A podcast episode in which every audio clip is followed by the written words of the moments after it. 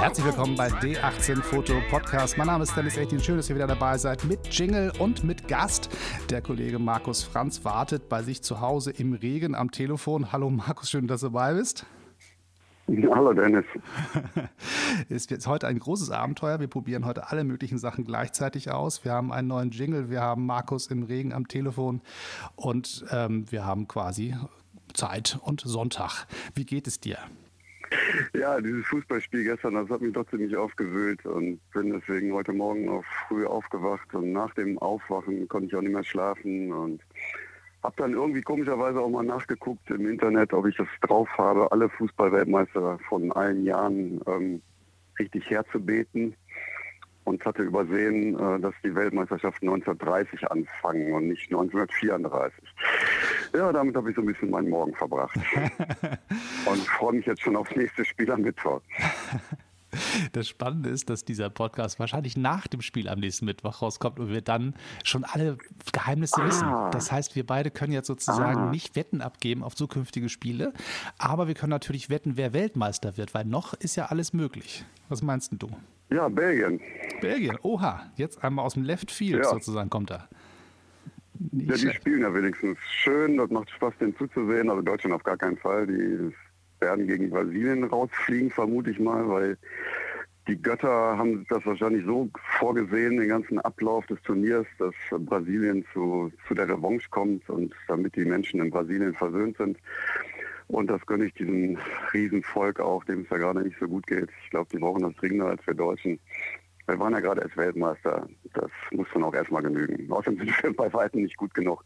Haben wir keine Chance. Aber wir beide sind auf alle Fälle gut genug für einen Podcast. Dafür reicht's. Und äh, ich sage einmal ganz kurz, wer du, wer du bist. Und dann musst du mir erklären, wo du steckst. Und dann lösen wir auch auf, warum du ein bisschen klingst wie 1980 Telefonzelle. Aber das machen wir gleich. okay. Markus Franz bist du. Ich habe hier mal Stichwort aufgeschrieben: Redenschreiber. So habe ich dich kennengelernt. Kreativkopf und Querdenker. So habe ich dich schätzen gelernt.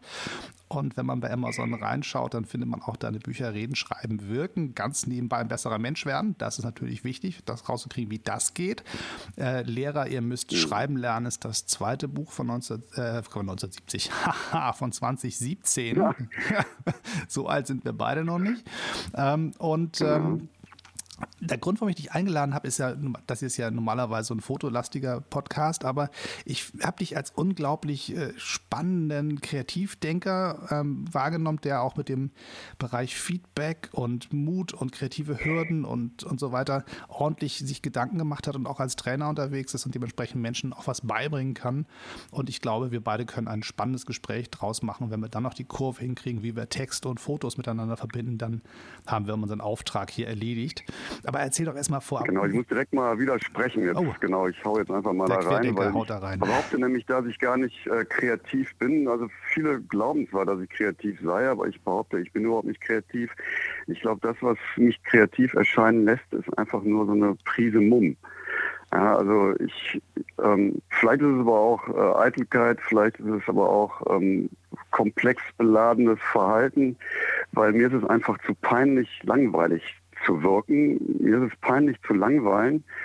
Und äh, deswegen strenge ich mich einfach an, was zu bieten, was andere nicht bieten und verdränge eigentlich aus meinen Überlegungen, auch wenn ich einen Text schreibe, alles Konventionelle. Und ähm, bei mir wird es eher nicht vorkommen, dass ich was schreibe, was andere schon geschrieben haben, weil mich das langweilt und ja, weil das meiner Eitelkeit äh, nicht Genüge tut, weil man will ja irgendwie glänzen durch was Eigenes.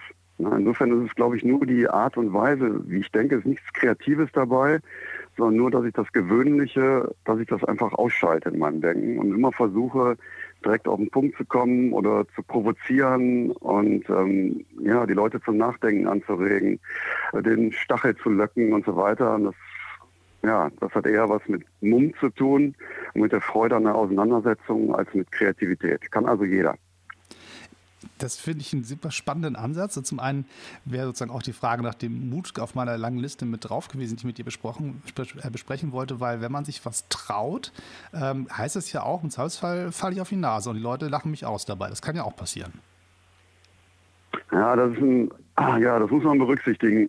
Also bei mir ist es so, das hat tatsächlich, äh, meine Güte, wahrscheinlich bei den meisten mit Kindern zu tun, aber ich war mal der Kleinste in der Klasse und dann, also selbst kleiner als das kleinste Mädchen, dann wird man halt der Klassenclown, das wurde ich, man wird eben mutig, weil man will sich beweisen, man will Aufmerksamkeit haben, man will kompensieren und ähm, damit, damit hat natürlich ähm, vieles zu tun und ich verstehe ähm, also bei mir ist, hat es damit zu tun, aber in der Politik verstehe ich überhaupt gar nicht, dass Leute nicht mutig sind, weil Politik bedeutet ja, dass man was verändert. Wenn man was verändert und was gestalten will, dann geht man gegen den Status quo vor. Der Status quo, dem hängen die meisten Leute an. Also muss man sowieso, wenn man was verändern will, muss man den Leuten sowieso auf die Füße treten. Ähm, bleibt gar nicht aus. Also insofern kann man das doch gleich so machen, wie man es eben richtig findet. Ja. Insofern Mut ist einfach selbstverständlich in vielen Bereichen. Man muss allerdings den Leuten auch sagen, dass sie dabei auf die Schnauze fallen können. Und das ist für mich vielleicht ein bisschen leichter gesagt als für andere, weil ich eben einfach so ticke, dass ich mit Niederlagen und so weiter umgehe. Ähm, das hat dann vielleicht wieder keine Ahnung, mit so einer finanziellen Situation zu tun, es hat mit der Geborgenheit der Familie zu tun. Ähm, man muss den Leuten trotzdem ehrlich sagen, wenn sie mutig sind, sie können auf die Schnauze fallen. Und äh, ich bin auch schon auf die Schnauze gefallen. Und es kommt da eben nur darauf an, was man dann daraus macht. Und ich gehöre sicher auch zu denen, wie wahrscheinlich die meisten, die dann eben aus ihren Niederlagen eben wirklich dann noch stärker hervorgekommen sind. Und es gibt noch so einen anderen Aspekt, wenn man nämlich ähm, unangenehm auffällt durch seinen Mut und wenn das Leute nicht zu schätzen wissen oder wenn man sich wirklich mal verreitet und dann nicht mehr gewünscht ist, dann kommt man vielleicht in der nächsten Station irgendwo hin, wo man eben erwünscht ist und wo die Leute das zu schätzen wissen. Und ich glaube, das ist das, was bei mir passiert ist und was ja auch bei den meisten Leuten passiert. Also traut euch. Ich, ich mache mal die, die, die Klammer zwischen äh, dem, was du gerade gesagt hast und dem Thema Politik und dem, was ich mache, wenn es darum geht, äh, Fotokurse zu geben. Ich berate sehr viele Ehrenamtler, die dabei sind, ähm, quasi Politiker bei der Arbeit zu fotografieren, sei das den, den lokalen Stadtrat oder den Kandidaten vor Ort oder halt den Bundestagskandidaten begleiten. Und ich habe in meinem Vortrag immer eine Chart drin, da steht drauf, du musst nicht besser sein, nur anders. Und da gucken die immer alle ganz gruselig drauf, weil die sagen, äh, jetzt kommt er schon mit der kleinen billigen Kamera, nämlich meinem Telefon, ich soll jetzt nicht die teure Technik Technik nehmen und dann soll ich auch nicht noch besser sein als die anderen, sondern anders reicht. Ähm, und dann versuche ich mhm. denen zu erklären, naja, die Welt ist schon ganz schön eintönig. Und wenn man das genauso macht wie alle mhm. anderen und immer nach Perfektion strebt, dann ist man auch nur ein mhm. Hochglanz und langweilig. Und wenn ihr was einfach mal versucht, völlig anders zu machen, von unten nach oben zu fotografieren, rein zu fotografieren, in die Fensterscheibe oder raus oder die Spiegelung im Autospiegel äh, äh, zu nehmen und so, ähm, das überrascht die erstmal und dann merken sie aber eigentlich, was ich meine. Sie sollen jetzt keine schlechten Fotos machen, sondern sollen sich einfach sozusagen die Mühe geben, Dinge zu machen, die man noch nicht kennt. Hm. Ja, mich wundert, dass, dass diese Erkenntnis, die du davon dir gibst, dass sie eben nicht allgemein verbreitet ist. Ich verstehe das, also jeder Mensch ist anders. Ich meine, wir sehen ja schon unterschiedlich aus, zum Glück. Ja? Wir sind alle unterschiedlich, zum Glück.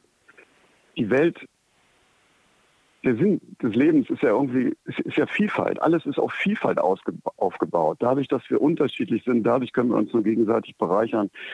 Dadurch ähm, hält eine Gesellschaft im Grunde zusammen, nicht dadurch, dass wir alle gleich sind. Wie langweilig wäre das denn? Es wäre zum Kotzen. Ja? Sondern spannend ist das Leben ja nur und interessant und bunt, äh, dadurch, dass wir alle anders sind. Insofern überrascht mich, dass die Leute nicht zeigen, dass sie anders sind als andere. Aber mir ist das schon eine Frage der Eitelkeit. Aber bei anderen müsste auch eine Frage des Selbstverständnisses eigentlich sein, dass man die eigenen Talente, dass man die eben zum, zur Geltung bringt und sich von anderen unterscheidet noch niemals unbedingt abheben im Sinne von ähm, äh, um Geld zu verdienen oder sonst irgendwas. Ja, aber das muss doch eine Frage des Selbstverständnisses sein. Und ich habe mal einen schönen Spruch gelesen, leider nicht von mir, der ist von der Redenschreiberin von Ronald Reagan, und George W. Bush. Und viele bei der SPD zum Beispiel, äh, da darf ich den gar nicht zitieren, darf ich die gar nicht zitieren, ja, weil sie eben so eine Republikanerin ist. Aber nichtsdestotrotz hat die ein kluges Redenschreiberbuch geschrieben und da steht dieser Satz drin, der größte Vorteil, den wir haben, vor allen anderen Menschen, den größten Vorteil, den jeder von uns hat, den uns nie wird jemand wegnehmen können. Du bist das einzige Du. Das klingt ja, und dabei Noonan. rieselt es mir hm? Ist das Peggy Noonan? Peggy Noonan. Ja, ja. ja so genau. Das, ja. Peggy Noonan. Und also mir ist aber, ich weiß nicht, wie es dir dabei geht, aber mir rieselte es kalt den Rücken runter, weil das ist es einfach. Ja. Jeder von uns hat Fähigkeiten, die andere nicht haben. Und diese Fähigkeiten rauszufinden und die zu, sich darin zu bestärken, das ist da auch die größte Chance, die wir haben. Und ähm, vor allen Dingen in der, gerade in der jetzigen Zeit, in der Zeit der Digitalisierung, ist das ja viel wichtiger denn je. Weil alle, alles Austauschbare, ja, das wird ja in der digitalisierten Welt, wird ja, wird ja nicht mehr gebraucht. Ja, dann haben wir überhaupt keine Chance. Es gibt jetzt schon, äh, werden eben ähm, sind Sportreporte ähm, von, von Maschinen sind teilweise besser als von Sportreportern. Die machen allerdings kurze Sätze und machen keine Fehler. Äh, also im Grunde sind wir, wenn wir gewöhnlich sind, äh, dann machen wir uns, sind wir nicht mehr austauschbar, sind dann überflüssig. Und insofern sollten wir danach trachten, wirklich unsere Fähigkeiten und Stärken wirklich zu erkennen und die wirklich auch in gewisser Weise auszuleben. Ne?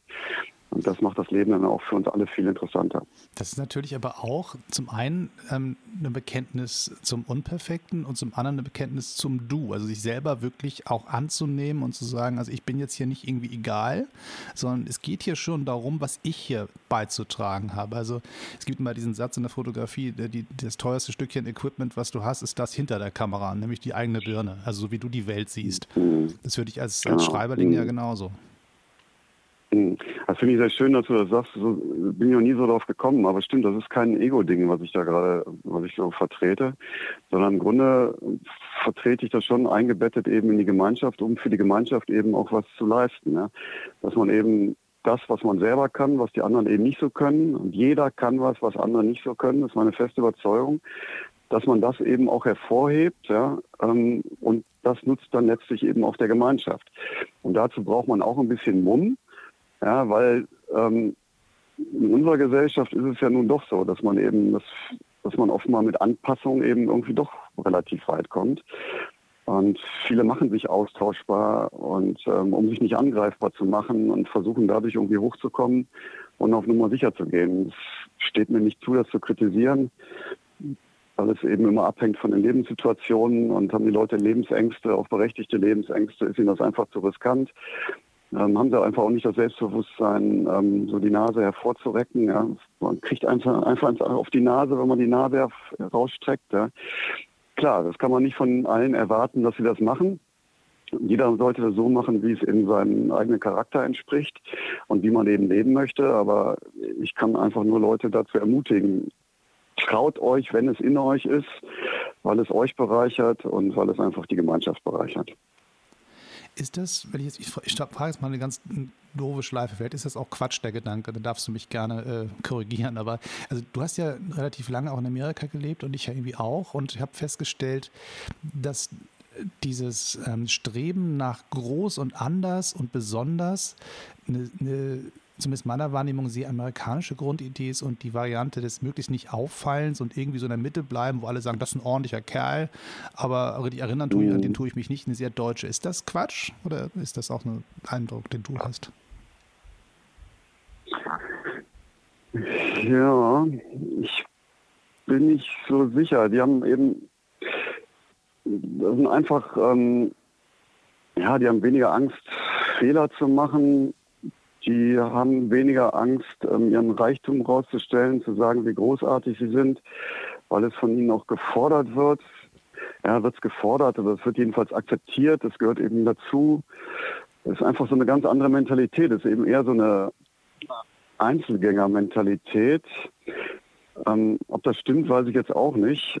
Ähm, aber letztlich die Leute, die damals eben nach Amerika eingewandert sind, das sind ja alles oder sehr viele Leute gewesen, die eben in Europa dann eben nicht klargekommen sind. Aus den unterschiedlichen Gründen waren eben Wilderer oder ähm, politisch verfolgt oder, ähm, äh, oder religiös verfolgt oder einfach arm, wie viele Iren und so weiter. Und die sind dann nach Amerika gekommen und mussten sich dann eben durchs Land schlagen, ja, und äh, gegen Klapperschlangen und gegen Indianer und gegen Banditen und ähm, mit der Waffe in der Hand und haben dann eben allein ihr Glück gesucht und haben sich ähm, irgendwo haben sich eben festgesetzt im wilden Westen äh, ganz alleine und haben sich dann was aufgebaut aus eigener Kraft. Ne? Und dass das natürlich bis heute prägt und dass deswegen auch die Amerikaner waffenliebend sind, ähm, das verstehe ich schon gut. Das hat eben mit dieser Prägung zu tun.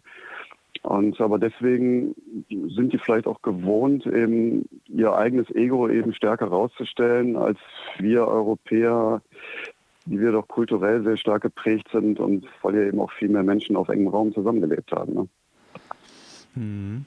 Aber wenn ich sozusagen nicht so richtig bereit bin, mein eigenes Ego nach vorne zu schieben, beziehungsweise meine Persönlichkeit, lass uns mal Persönlichkeit nennen, weil Ego immer so ein bisschen, äh, was ich bin wichtiger als du, aber so diese Variante, guck mal, ich habe was Besonderes beizutragen, was andere vielleicht nicht haben mhm. und das sozusagen auch nicht, ich bin besser, sondern ich bin was anderes als die anderen, das nach vorne mhm. zu stellen, das macht natürlich Kunst und Kreativität auch noch einfacher möglich, weil sonst bin ich ja relativ schnell an dem Punkt, wo ich gutes Handwerk Handwerk abliefer. Also im Prinzip Modell Dieter Bohlen, habe ich schon häufiger mal erwähnt. Also ich habe nichts gegen den Kerl, der hat mehr Geld verdient, als ich es jedenfalls tun werde. Irgendwas macht er richtig. Aber äh, die Sachen, die er macht, sind natürlich sehr klar sauber gestrickt, vorhersehbar und überraschen niemand, aber sind so, dass man sagt, okay, das kannst du im Radio laufen lassen und da kannst du auch viel laufen lassen, Leute werden das schon kaufen und mhm. das ist ein Ikea-Schrank, ne? Also das ist alles dran, hat eine Tür, hat Schränke mhm. und ist, sieht hübsch aus, aber in Wahrheit ist es keine Kunst, sondern eher ein gutes Handwerk.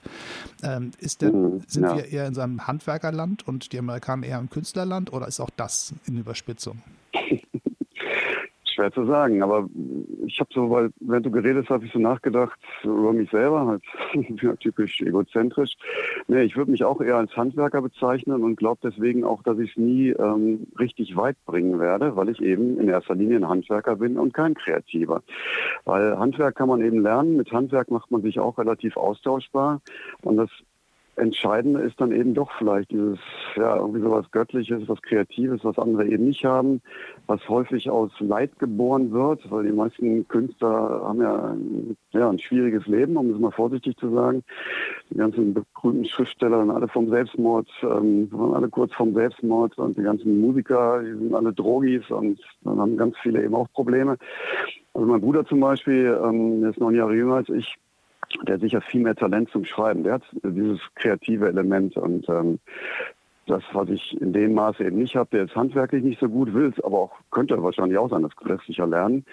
Aber er will es eben auch gar nicht. Ähm, er will sich da gar nicht mit, mit quälen, behauptet dann aber auch von sich, er kann auch nicht schreiben. Obwohl er, wie gesagt, das, was er macht, ähm, in kurzer Zeit viel bedeutender finde, als äh, das, wozu ich überhaupt in der Lage bin weil mir was fehlt, weil ich vielleicht wirklich zu, zu geborgen aufgewachsen bin und äh, weil es mir in meinem Leben vielleicht doch überwiegend zu gut ging. Und ähm, dadurch bin ich vielleicht zu normal. Und wenn man so normal ist, dann hat man den Menschen vielleicht gar nicht so viel zu bieten. Jedenfalls nicht das Besondere, dieses Künstlerische. Ne? Ich finde es interessant, du hast es jetzt schon ein paar Mal gesagt und ich habe dir die ersten paar Mal nicht widersprochen, weil ich dachte, warum sollte ich das tun? Ist ja deine Idee, dein Gedanke, aber ich, ich möchte ja trotzdem mal so den Eigenwahrnehmung und Fremdwahrnehmung mal, ich spiegel mal. Ne? Wir kennen uns ja auch schon ein Weilchen ich habe ja. das schon in verschiedenen Kontexten gesehen. Und ähm, zum Beispiel, wenn du aus, wenn Semin Leute Seminare bei dir machen und kommen dann raus und man trifft die in der Mittagspause. Mhm die sind völlig anders drauf als Leute, die aus anderen Seminaren kommen. Die sind irgendwie beseelt, die sind irgendwie besonders gut drauf, besonders nachdenklich. Auf alle Fälle sind sie voller Energie. Das heißt, irgendetwas passiert bei dem, wenn du mit Menschen über das sprichst, was du machst, was bei dir Energie freisetzt. Und da würde ich fast den, den ähm, todesmutig sagen, das hat nicht nur was mit Handwerk zu tun, sondern da ist auch ein Stück Kunst dahinter. Nee, das, ja, würde ich dir auch wieder ähm, widersprechen. Es, es, geht jetzt dabei auch nicht um mich, sondern es geht ja um, um Allgemeines. Und ähm, da ist eben auch, dass ich die Leute dazu bringe, in der Tat ähm, sie selber zu sein und sich selber zu entdecken und das, was sie selber ausmacht, das rauszulassen. Und das ist eben das Entscheidende, das macht mich auch so glücklich bei meinen Seminaren. Also da würde ich mich auch durchaus mal selber loben. In der Tat ich kriege es einfach hin, dass die Leute in zwei Tagen wirklich erheblich besser schreiben. Das hat aber nichts damit zu tun, dass ich ihnen das Handwerk des Schreibens beibringe, sondern es hat einfach damit zu tun, dass ich die motiviere, sie selbst zu sein und was zu schreiben, worauf sie selber Bock haben und was sie selber relevant finden.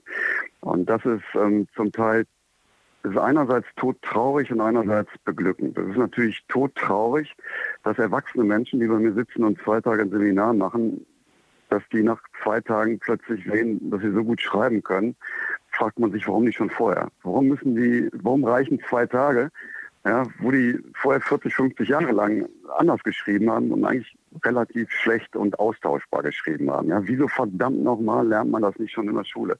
Wieso sind die Leute so, das Wort ist falsch, aber es fällt mir ein, warum sind die Leute so geknechtet oder fühlen sich so geknechtet, fühlen sich so unfrei, dass sie ihre Stärken nicht rausbringen? Ja, was bringt die dazu, so austauschbar und langweilig zu sein, obwohl sie es eigentlich gar nicht sind? Ja? Leute haben so viel Potenzial. Ich merke, du merkst jetzt auch, ja, ich steigere mich wirklich rein, weil es mich so wütend macht, weil mich unser Schulsystem so wütend macht, was uns wirklich so gleichschaltet. Und dabei haben wir so ein unglaubliches Potenzial. Und ich dachte eben mal, als ich angefangen habe in meinen Kursen, habe ich gedacht, ja, Schreiben ist verdammt schwer und das können eben nur wenige. Das ist eben die Eitelkeit des Journalisten, der ich ja bin, wahrscheinlich, der sagt, ja, ich habe ja auch hart dafür gearbeitet. Dann müssen andere gefälligst auch hart arbeiten. Aber dann sehe ich ja in meinen Seminaren, wie schnell das geht und was die Leute drauf haben. Und ich habe häufig Tränen in den Augen, wenn ich plötzlich höre, was die Leute da vortragen an Texten, ja, wie gut das ist, wo ich auch denke, könnte ich so nicht, ja. Und das war schon immer in denen drin. Ich ja. bringe denen das ja nicht bei. Ja, ja. Ich bringe die nur dazu, dass sie das aus sich selber rausholen. Ja? Und diese Verschwendung von Talent und von Potenzial macht mich wahnsinnig. Ja? Und äh, dass ich mich wirklich frage, wieso sind wir eigentlich trotzdem Exportweltmeister? Warum geht es Deutschland eigentlich noch so gut, obwohl wir so schlampig, fahrlässig, brutal mit unseren Talenten umgehen? Ich kapiere es einfach nicht. Ja. Ich meine, also, ich habe das vor kurzem schon mal gesagt. Also ich, ich, sehe immer so Kinder, die die Welt entdecken und frei spielen und, und machen, was ihnen so wichtig ist und ähm, irgendwie so ganz unbefangen einfach auf Sachen zugehen und sich einfach, einfach machen. Da, da, ein Kind sagt nicht, oh, wie sehe ich ja. aus, wenn ich jetzt hier Mutter und Vater spiele und aus dem Pappkarton ein Haus baue, wie sieht, wie sieht denn das aus? So.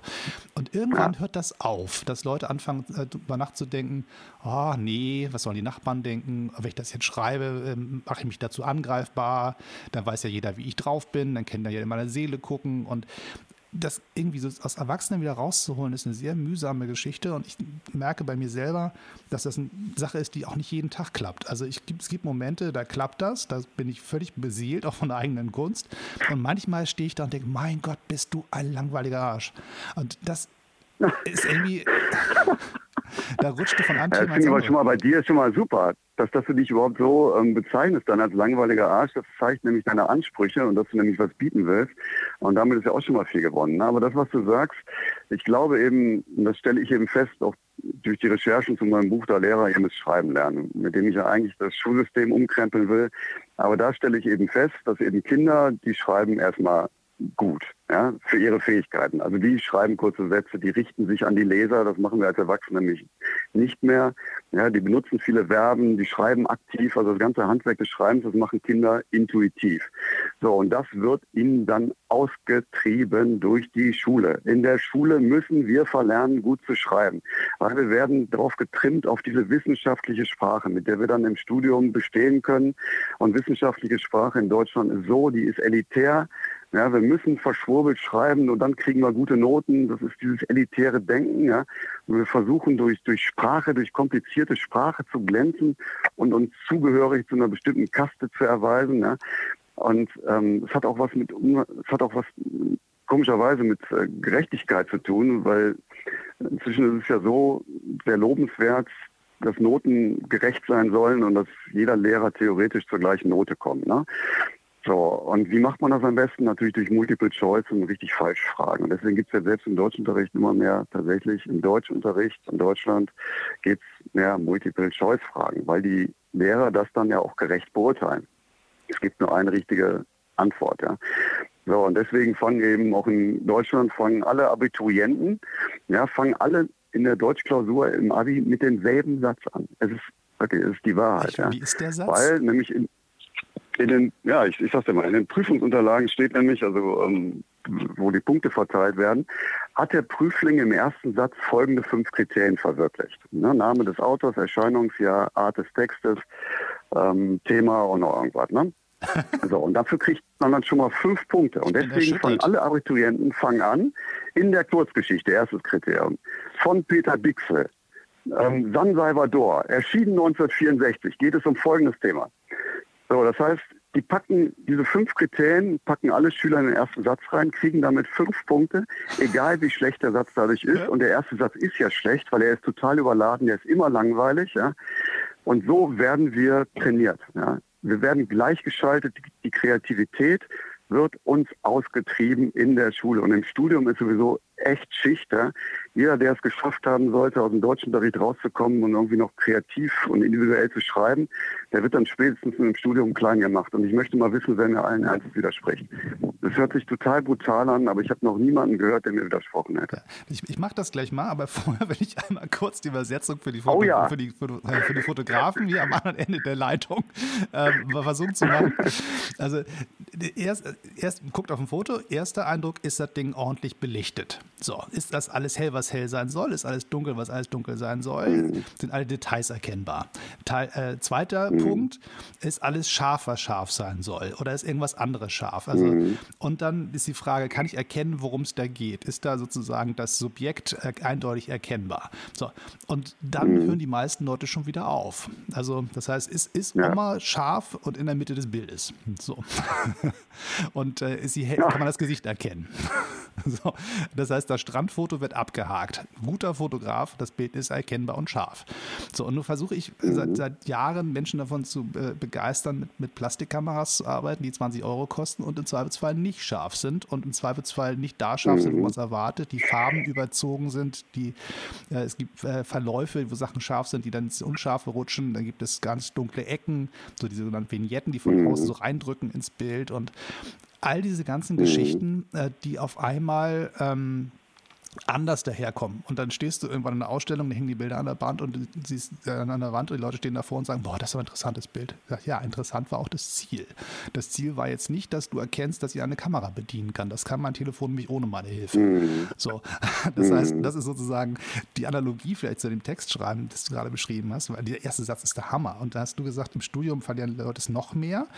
Aber ich glaube, da kommt es massiv mhm. drauf, auf, drauf an, auf wen man so trifft und wie die Universität so lehrt. Und vielleicht ist das auch ein Generationending. Vielleicht bin ich auch schon aus der etwas älteren Kaste, weil ich sozusagen nicht im Master- und Bachelorstudium groß geworden bin, sondern tatsächlich mhm. als Geistwissenschaftler mich relativ frei bewegen konnte und nach Sachen suchen konnte, die ich spannend fand.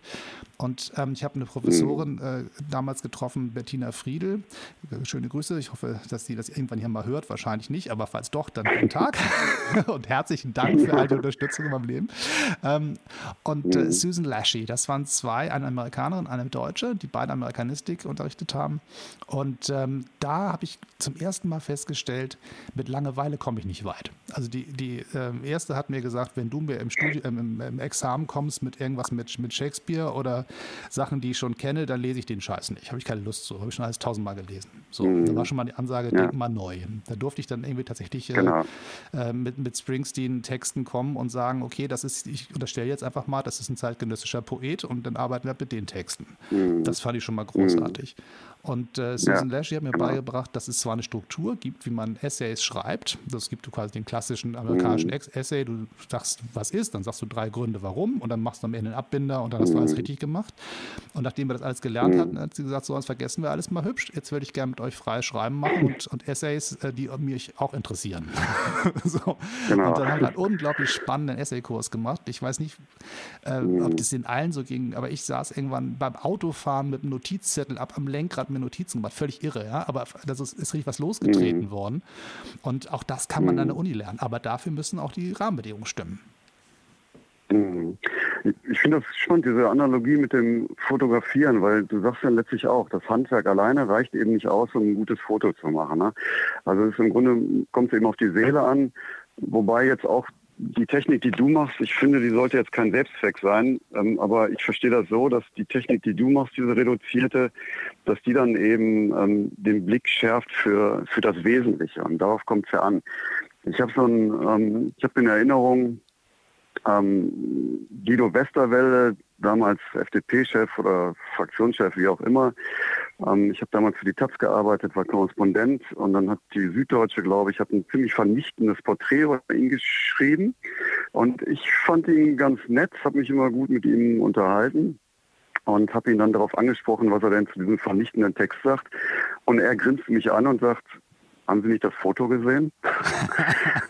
und ich wusste sofort, was der meint, äh, habe ihn bewundert dafür, für diese Kaltschnäuzigkeit, aber auch dafür, dass er es einfach so gerafft hat, dass nämlich einfach das Bild das Entscheidende ist und das Bild, ob das jetzt ein handwerklich gut war oder nicht, das spielt überhaupt gar keine Rolle. Es war eben einfach, es war das Lächeln, es war die Ausstrahlung eben. Ne? Und ähm, das wird natürlich auch so ein Foto begünstigt durch gutes Handwerk, das ist klar, aber möglicherweise hätte man das auch, wenn man das mit deiner Technik aufgenommen hätte oder ohne Technik und wenn es ein Schnappschuss gewesen wäre und das veröffentlicht hätte, es hätte wahrscheinlich auch super funktioniert.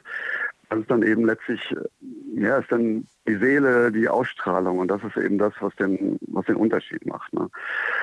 Und ähm, ja, und das muss man beim Schreiben, ja, muss man das auch hinkriegen. Ich glaube, das ist das, was Texte dann letztlich eben auch so gut macht und weswegen ich begeistert bin von dem, was die Leute in meinen Seminaren schreiben. Das ist dann eben immer die Seele der Menschen. Du spürst plötzlich, wer das schreibt. Vorher sind die Leute immer austauschbar. Was die Leute mir schicken, egal ob aus Politik, Wirtschaft, Gewerkschaften, alles, es ist immer austauschbar. Du weißt nicht, ob eine Frau geschrieben hat, ob ein Mann geschrieben hat.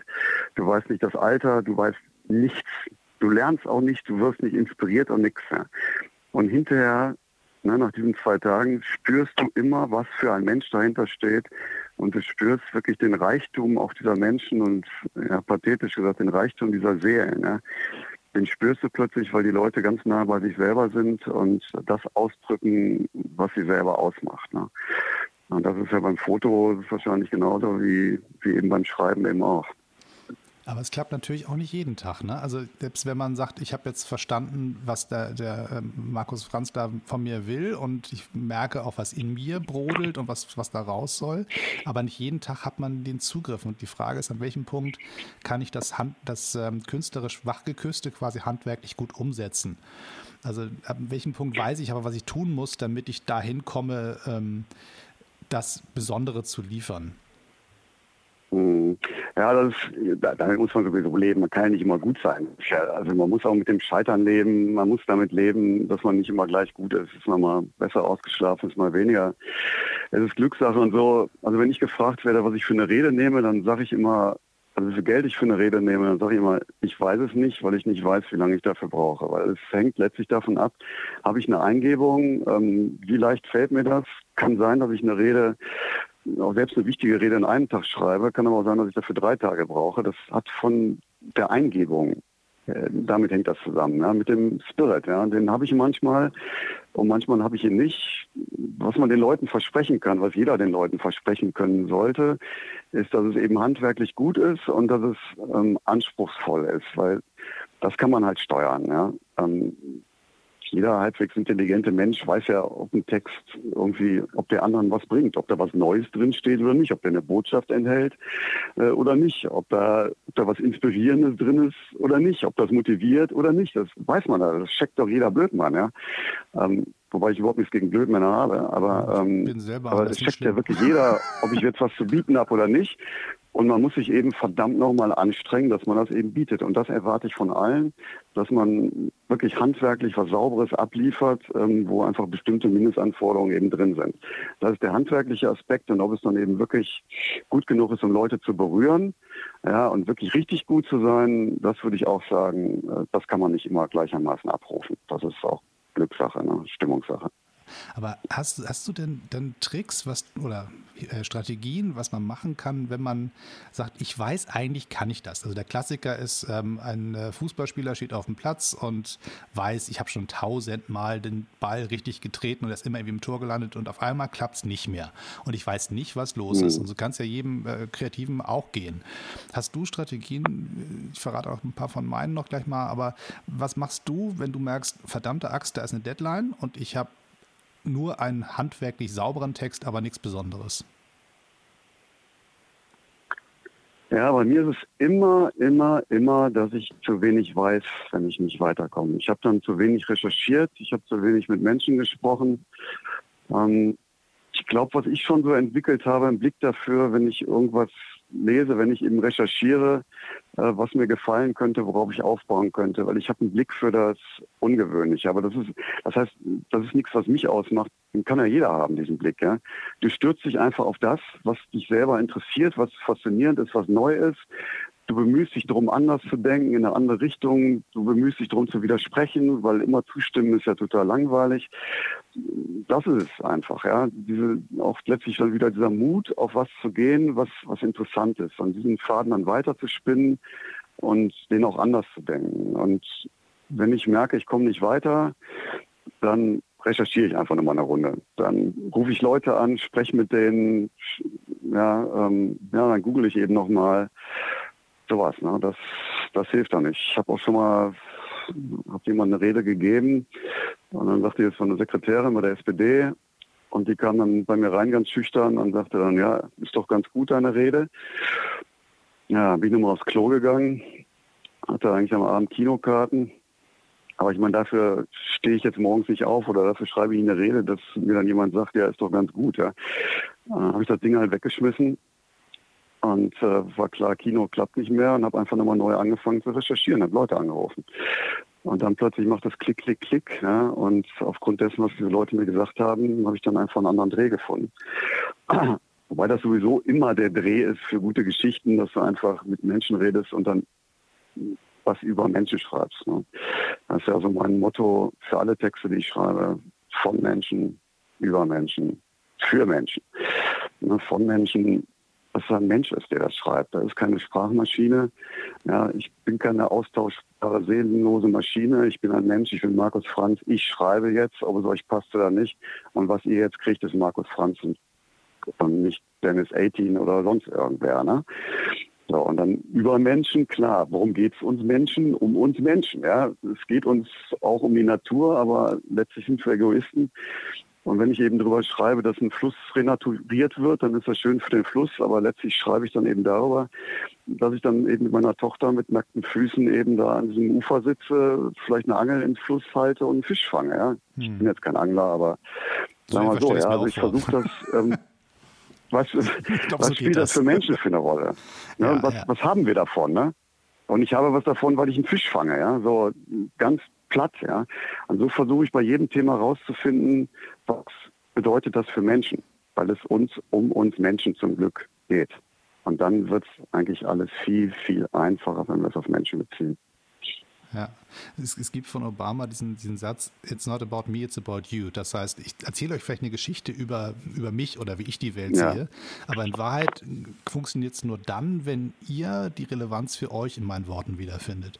Das finde ich einen ganz spannenden genau. Satz und den vermisse ich in der deutschen politischen Sprache so oft. Ich meine, ich bin selber schon die Falle tausendmal ja. getappt, dass ich Sachen aufgeschrieben habe und dachte, boah, bin ich jetzt aber klug und das haben die Leute jetzt echt ganz beeindruckt, was ich dafür einen klugen Satz geschrieben habe und ich dachte, am Ende interessiert das da draußen keine Sau, was hat mit deren Leben nichts zu tun. So, und beim Fotografieren ist es ja genauso, ne? Also im, im Prinzip deswegen, ich meine, das, das Spannende ist bei dir, wir haben uns noch nicht unterhalten, ob du auf einem Mac, auf einem PC oder mit der Schreibmaschine schreibst, weil ich das relativ egal finde. Und so ähnlich müsste es bei der Fotografie ja eigentlich auch sein. Es ist völlig egal, mit was für einer Kamera ich arbeite. Hauptsache, am Ende sind die Bilder so, dass man sagt, man erkennt mich als, als Künstler dahinter, man erkennt sich selbst beim Betrachten wieder, man findet irgendwas, man Andockungspunkte mhm. findet. Und das ist ja das eigentlich Spannende, mhm. finde ich. Ja, Genau, ist genau wie beim das, das Instrument ist nicht so ist, ist genauso wie das Handwerk eben nicht das Entscheidende. Es, hilft schon, ne? Es hilft auch beim Tennisspielen hilft es tatsächlich, was ich für einen Schläger habe. Und das Schuhwerk spielt eine Rolle beim Laufen und also das darf man alles nicht unterschätzen, um wirklich auszureizen, äh, was man was man macht. Aber entscheidend ist da eben auch wieder, was du gesagt hast mit diesem Obama-Zitat, weil ich gehe zwar auch immer von mir aus, von dem, was ich zu bieten habe, schreibe das aber letztlich nur dann, wenn ich das Gefühl habe, dass andere Leute was davon haben. Also ich gehe immer davon aus oder ich frage mich immer, was haben die Leute dafür? Denn Schreiben bedeutet immer, was für andere zu tun und nicht für mich selber. Außer wenn ich Tagebuch schreibe, aber das schreibe ich nicht. Das ist mir zu langweilig. Ich will mich an andere Leute richten und will da was bewegen. Und äh, das ist eben nicht sehr ausgeprägt. Und da frage ich mich, ob das eine charakterliche Geschichte ist oder einfach so gesellschaftlich ist eben so. Und ich glaube, dass das gesellschaftlich auch äh, viel mit Prägung zu tun hat. Wenn ich jetzt zum Beispiel mit Politikern trainiere und dann sage, wie könnt ihr nur so eine langweilige Rede halten? Wie könnt ihr euch trauen, vor Menschen zu treten mit so einer langweiligen Rede? Wie könnt ihr das, wie kriegt ihr das nur hin, dass Leute für euch eine halbe Stunde dahin fahren, sich schön anziehen und ihr die da gefangen haltet eine halbe Stunde und denen nichts sagt? Wie kann das sein? Ja? So, und dann sagen die mir, ja, aber meine Mitarbeiter haben mir immer gesagt, es reicht ja schon, wenn ich da auftrete.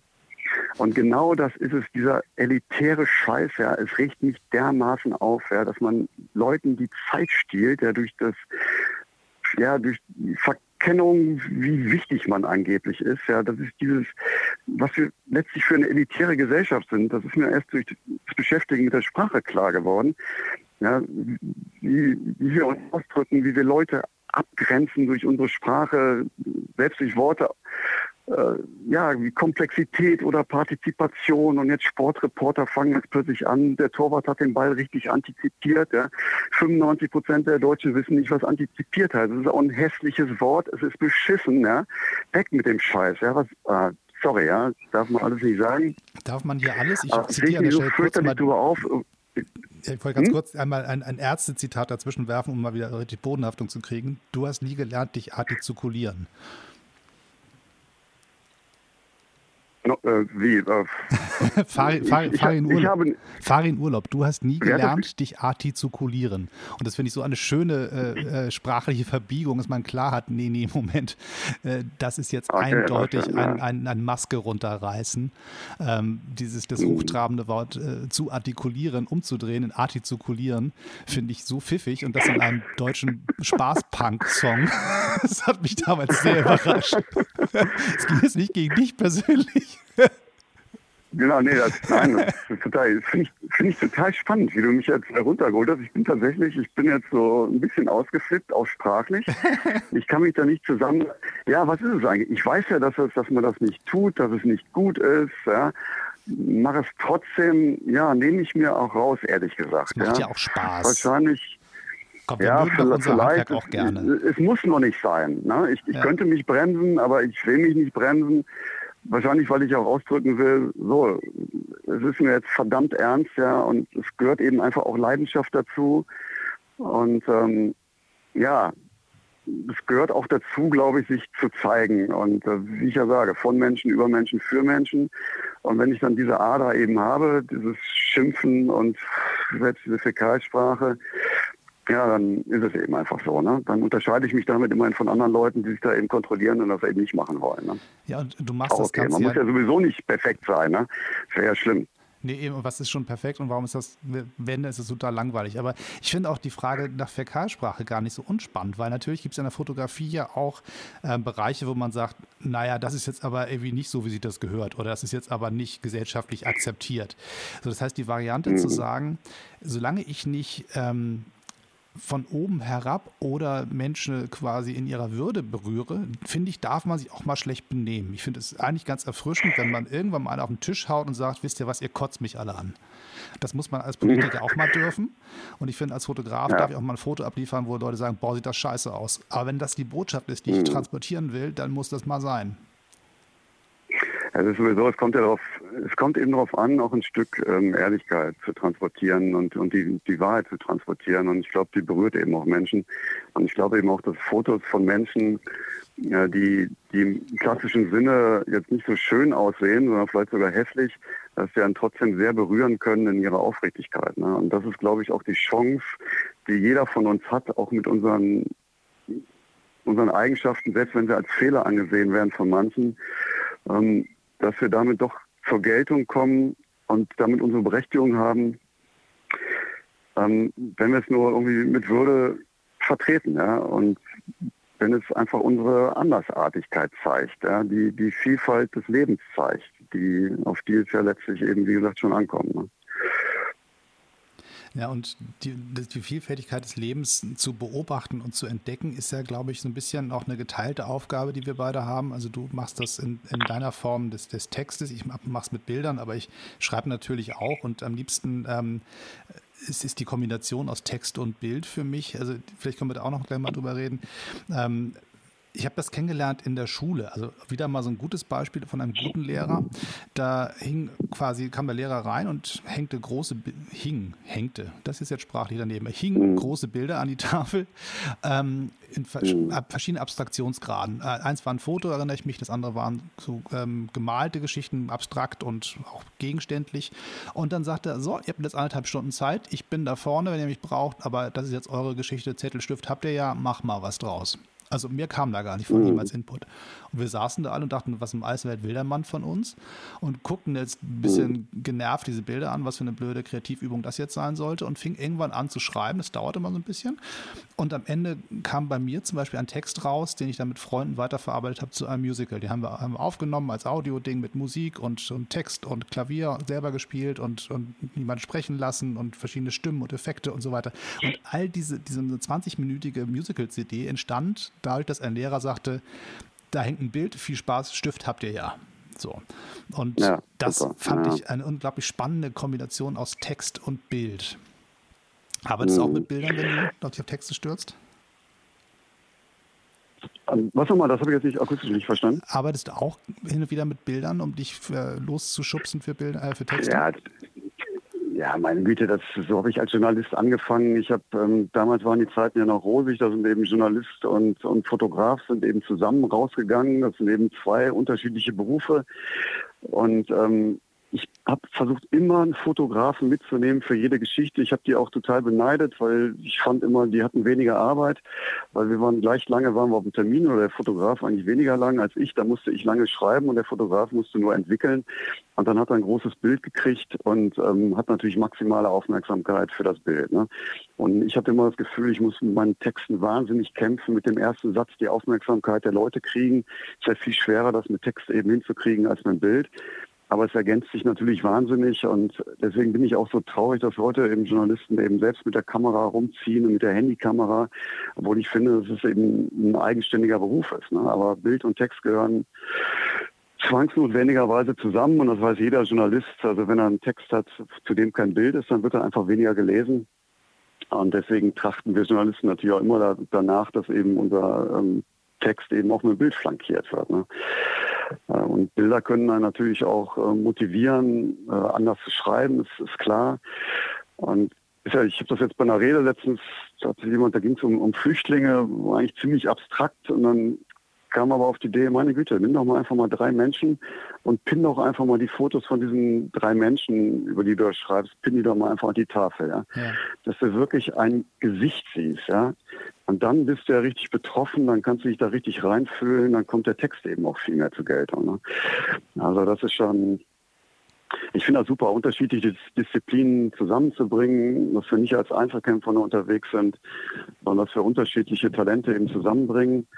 Und ähm, das wird aber auch jetzt dadurch torpediert, dass Zeitungen natürlich immer weniger Geld haben und jeder muss jetzt so zum Alleskönner mutieren und Berufsstände sterben aus. Auch der Layouter, ne? es gab ja bei Zeitungen gab es diese Layouter, die eben bestimmt haben, wie viel Text, wie viel, wie viel Bild, wo steht was. Ja, das sah dann auch dementsprechend gut aus. Das war eine Kunst. Ja, es ja. war ein Vergnügen, mit diesen Leuten zusammenzuarbeiten.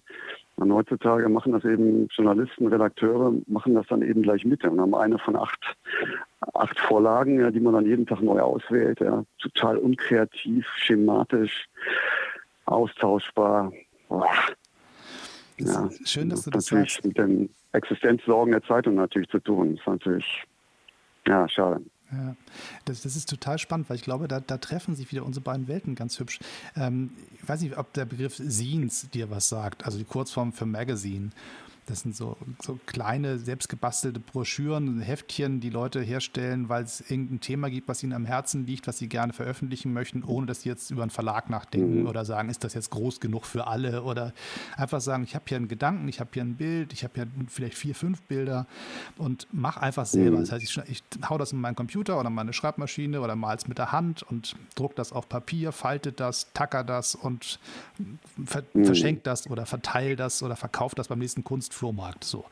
Und diese mhm. Art zu arbeiten des ähm, Selbermachens, äh, finde ich, ich es gibt so eine kleine Community, ich habe fast den Verdacht, die wächst ein bisschen, so sieht es zumindest für mich aus, wo Leute wieder Printprodukte selber herstellen mit ihrer eigenen Kunst, losgelöst von kommerziellen Zwängen. Ist das was, mit dem du mhm. auch schon äh, gespielt hast oder ist das was, was du interessant findest? Ähm, was ich immer gemacht habe, komisch, dass du das sagst, was ich vielleicht ist sowas ähnliches. Ich habe früher Bilder genommen und habe zu den Texte ent entwickelt und habe das immer genannt Unterhaltung mit Nivea, also statt Unterhaltung mit Niveau. Ich bin schon immer war ich skeptisch gegenüber, selbst wie Worte wie Niveau stelle ich auf den Prüfstand und benutze die eigentlich nicht und wenn, dann mache ich mich darüber lustig. Also Unterhaltung mit Nivea und habe halt diese, die habe ich immer dann gebunden, kopiert, an Freunde verschenkt und immer Ausgangspunkt war immer ein Bild, zu dem ich einfach einen Text gesch geschrieben habe. Und ähm, ja, insofern habe ich da Sympathie für sowas Handgemachtes, was eben nicht kommerziell sein soll. Ähm, sowas war für mich auch immer, ich habe da nie darauf abgezielt, irgendwie damit Geld zu verdienen, das kommerziell zu verwenden. Das ist eben auch Möglichkeit des, des eigenen Ausdrucks und sich selbst zu entdecken. Und ähm, ja, überhaupt, das wird sowieso alles, wird viel zu viel kommerzialisiert, glaube ich. Ne? Viel zu viel wird in Geld gemessen und ja, das ist ein grundsätzliches Problem. Ich, ich finde das super spannend, äh, dass, dass du das, also dein, das, hast du noch irgendwo eins rumliegen von, von deinen Unterhaltungen mit, mit Nivea? Ich ja, die tauschen. haben natürlich diese alles, was ich, alles, was, ja, ich hab können wir gerne mal machen. Äh, ja, es wäre super, weil dadurch ähm, würde ich dazu kommen, mir das mal wieder anzugucken. Also ich habe diese Dinge, also die stehen auf jeden Fall alle in meinem Elternhaus, weil es war dann immerhin habe ich dann so pragmatisch gedacht, äh, dass ich das dann immer zu Weihnachten meinen Eltern auch geschenkt habe und die haben das alles gesammelt. Aber ähm, ich habe das sicher auch irgendwo noch und würde mich auch freuen, das selber nochmal durchzublättern. Vielleicht können wir uns ja mal treffen und mal austauschen. Das machen wir. Keine Panini-Bilder, sondern, sondern unsere Kunstprodukte. Das finde ich super, weil das ist genau das, was du beschreibst, ist eines der Projekte, was ich seit einer Weile betreibe und was ich auch ähm, schon äh, ver ver verkauft habe hier bei, bei Etsy. Das ist ja eine ganz gute Möglichkeit, da hast du einen Flohmarkt, ohne dass du das Haus verlassen musst. Ne? Das heißt, du kannst im Internet mhm. deine eigenen selbst gebastelten Sachen verticken. Und und da war die Idee, mhm. ich mache ein Handyfoto und schreibe auf dem Telefon, also da, wo ich so bin. Ich habe nichts dabei, ich habe mein Telefon, ah. das war's. Und mache ein Foto und dann, mhm. sitzt du tatsächlich auf irgendeiner Parkbank oder lehnst an einer Laterne und guckst ganz angestrengt auf dein Telefon und versuchst den Gedanken, der sich gerade entwickelt, beim Fotomachen in dieses Telefon reinzutippen mit zwei Daumen. So, dann natürlich relativ kurze okay. Texte, aber diese Text-Bild-Kombination mit dem einfachsten, was es gibt. Also früher wäre es wahrscheinlich Notizblock und Polaroid gewesen oder so. Mhm. Ähm, dann einfach ins Telefon reinzuhacken und zu sagen, das, was da rauskommt, ich darf noch ein paar Fehler korrigieren und darf auch mal Sachen, die ich total mhm. doof finde, löschen. So. Aber in Wahrheit ist es das mhm. Produkt. Und da habe ich so eine ganze kleine Serie mhm. von gemacht, nennt sich iPhone-Textografie, auch so ein Wort, was keiner versteht. Ähm, aber mhm. ähm, das ist sozusagen so die gleiche Idee, das Kleine mal eben nebenbei für mich. Und wenn es einer anderer spannend findet, und Eltern haben die auch alle zu Hause, na klar, die, die werden damit mhm. auch beschenkt. Aber das, finde ich, ist so mhm. eine Art von Austausch, den wir in Zeiten, wo wir uns nur per, per SMS oder irgendwas, irgendwelche Memes hin und her schieben, ähm, echt ein bisschen mhm. verloren gegangen ist. Hm. Ja, finde ich spannend. Da wäre ich mal interessant, ähm, wie, wie die Texte dann sind, weil viele, das ist was ich so beklage, auch so durch, durch Twitter und Instagram und so, viele sind eben einfach so oberflächlich. Ne? Die Leute, die machen dann Selfies oder fotografieren wild in die Gegend rein und teilen dann ihre Umwelt mit, wo sie sich gerade befinden und guck mal, aber irgendwie so, so oberflächlich, so, so, so selbstspiegeln einfach nur. Ähm, ich finde, es gehört auch ein bisschen, ja, jetzt hätte ich beinahe Kreativität gesagt dazu, nee, Anstrengung, ja. Ähm, äh, ja, ein bisschen dazu, weil man ja Leuten was, was bieten will. Also wenn ich nach außen gehe und Leuten was teile, was ich mache mit anderen Leuten, dann habe ich doch den selbstverständlichen Anspruch, dass das, dass ich was auslöse bei Leuten, dass es denen auch irgendwie was bringt. Außer dass sie nur sehen, wo ich gerade bin, ja. Also insofern, für mich spielt schon eine Rolle, dass man versucht, in gewisser Weise anspruchsvoll zu sein, was nichts mit Talenten und, ähm, und Intelligenz und sowas zu tun hat.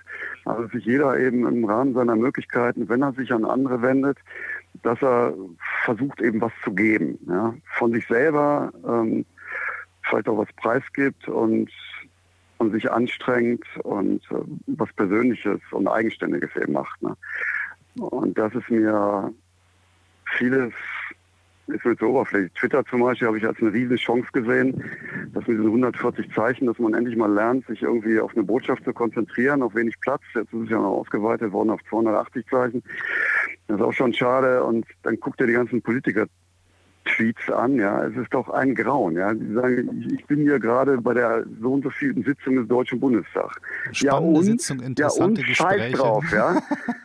Ja, wir haben genau diese Adjektive. Ne? Ich führe gerade spannende Gespräche. Ja, was, was hat man davon? Ja, das ist dieses Selbstbespiegeln. Ja? Das ist so billig. Ja? Ich weiß, ich verstehe nicht, wie Menschen. Ich verstehe die einfach nicht. Aber ich will darüber auch gar nicht richten, weil das macht es ja auch anderen Leuten dann wieder möglich, um, ja, hervorzustechen. Ne? Wenn jetzt alle super wären, dann, dann wäre keiner super. Dann könnte keiner super sein, weil man würde nicht ähm, hervorstechen. Insofern brauchst du natürlich diese ganzen angepassten, äh, gleichgeschalteten Leute brauchst du natürlich, weil nur dann kannst du überhaupt Künstler sein. Weil äh, wenn alle Künstler sind, ist keiner Künstler. Ne? Nee, und dann funktioniert auch vieles nicht mehr. Also ich, ich, mag ja sozusagen meine künstlerische Hälfte in mir. Ich bin aber auch ganz froh, dass da noch ein bisschen Buchhalter in mir steckt, weil am Ende kann ich meine Miete auch bezahlen und das würde am Ende sonst nicht gut gehen. Ja, genau. Es sei denn, es gibt einen Mäzen da draußen, der gerne die 18 Fotos sponsern möchte und mir das mit dem eigenen Geldverdienen abnehmen möchte. Aber sonst ist man darauf verlassen, dass man beide Seiten bedient. Oh Mann, ich hätte gerne einen Manager, der, der irgendwie das, was ich so mache und denke, fühle, meine Ansprüche irgendwie mal so kanalisiert und mal irgendwie dann doch mal vermarktet. ähm, ja, geht es dann dabei um Geld, geht es um Ruhm oder geht es einfach darum, ja, keine Ahnung. Naja, eigentlich, wenn man sich nach außen wendet, wenn man schreibt, wenn man fotografiert, man, ja, man will ja andere bereichern. Das gehört ja auch dazu, glaube ich. Ne? Und ich glaube manchmal auch bei mir selber, ich glaube, dass vieles irgendwie wert wäre, dann doch nochmal rausgetragen zu werden. Und ich bin einfach zu dösig, aber irgendwie, um mich so zu verbreiten, wie ich das wahrscheinlich könnte. Und also ich finde das jetzt gerade mal beim Buch da mit dem Lehrer, ihr könnt schreiben lernen. Ähm, damit wollte ich eigentlich das Schulsystem revolutionieren, dass eben Leute wie ich eigentlich überflüssig sind und dass wir eben in der Schule schon lernen, uns gut auszudrücken und ähm, unsere, unsere, Kreativität freien Lauf zu lassen und und Mumm und sowas alles, ne, was alles kein Problem wäre. Aber ich bin offenbar zu blöd gewesen, das so zu machen, vermarkterisch, dass das irgendwie tatsächlich einen durchschlagenden Erfolg hat. Und ähm, ja, meine Güte. Naja, aber ich bin auch nur einer von acht. Aber es gibt doch jetzt. Acht Milliarden Menschen, insofern, man darf sich auch nicht überschätzen. Markus, du weißt, ich, ich, ich schätze dich, deine, deine, Art sehr und ich weiß auch, dass, dass du, auch wenn du sagst, du bist Handwerker und kein Kreativer, ich finde schon, dass du sehr kreativ bist. Allein schon äh, den Gedanken hin und her zu wenden, ist das eigentlich nur Handwerk oder Kreativität, ist, finde ich, schon ein Prozess, der ziemlich in die Tiefe geht. Und danke, dass du mit mir eine Stunde verbracht hast, darüber zu plaudern. Das ist ein ganz anregendes Gespräch gewesen und ich finde, ähm, das war jetzt ein Textbaustein, das war ein anregendes Gespräch, das sagt man nicht, so, sofort Kritik. Das hat richtig Spaß gemacht, es war ein tolles Gespräch. Ich möchte das definitiv wiederholen. Ich hoffe, dass ich dich irgendwann mal wieder einfangen darf.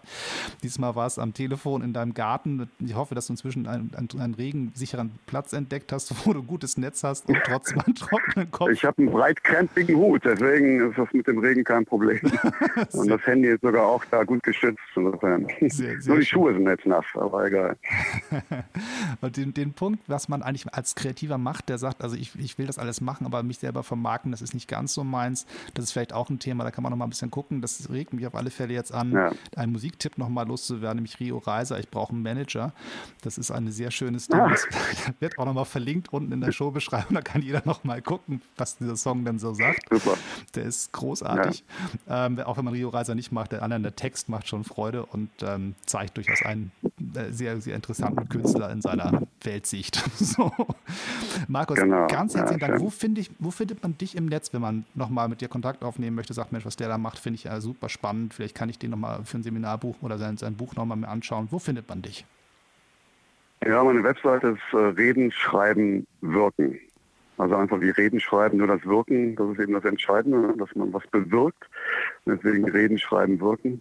.de. Und ähm, Genau, .de und aber die ist auch nicht Google optimiert. ähm, da muss ich jetzt langsam auch mal was dran tun, weil da bin ich auch nicht so vermarktungsfähig, aber naja. Aber ich glaube, es ist eine ganz sympathische Seite, weil es einfach schlicht ist und eben kein Primborium und, und so weiter.